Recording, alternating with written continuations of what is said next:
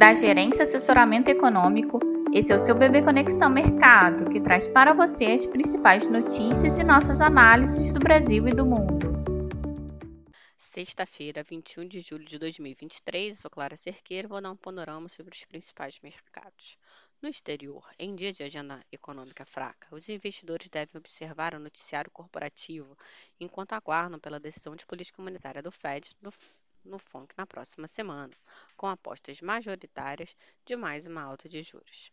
Hoje, o vencimento de 2,4 trilhões de dólares em contratos de opções vinculados a ações e índices em Nova York deve trazer volatilidade para o mercado de ações, com uma agenda mais vazia, os investidores podem adotar uma postura ligeiramente mais defensiva ao longo da sessão, aguardando a agenda da semana que vem, que além do FONC terá decisões de política monetária do BCE e do BOJ, além de PIB e do PCA dos Estados Unidos.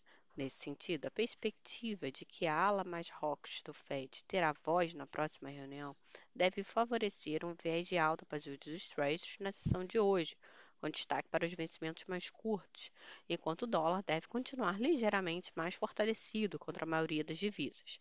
Apesar da alta modéstia dos futuros de Nova York, acreditamos que os vencimentos de opções e as incertezas para a próxima semana devem favorecer mais uma sessão de leve realização de lucros nas bolsas.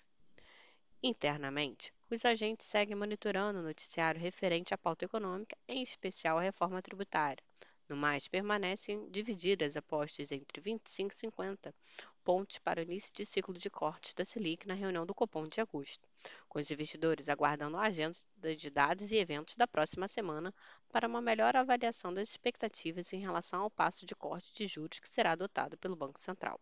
Sendo assim, alinhado ao exterior, esperamos, de forma comedida, que o dólar se fortaleça frente ao real e a curva de juros agregue prêmios na esteira da alta do dólar e das taxas dos treasuries. O Ibovespa deve ceder seguindo o movimento das demais bolsas globais. No entanto, o vencimento de opções sobre ações pode trazer volatilidade para o índice. Um bom dia e bons negócios. Por fim, lembramos que essas informações refletem somente expectativas e por isso a instituição não se responsabiliza por eventuais perdas financeiras.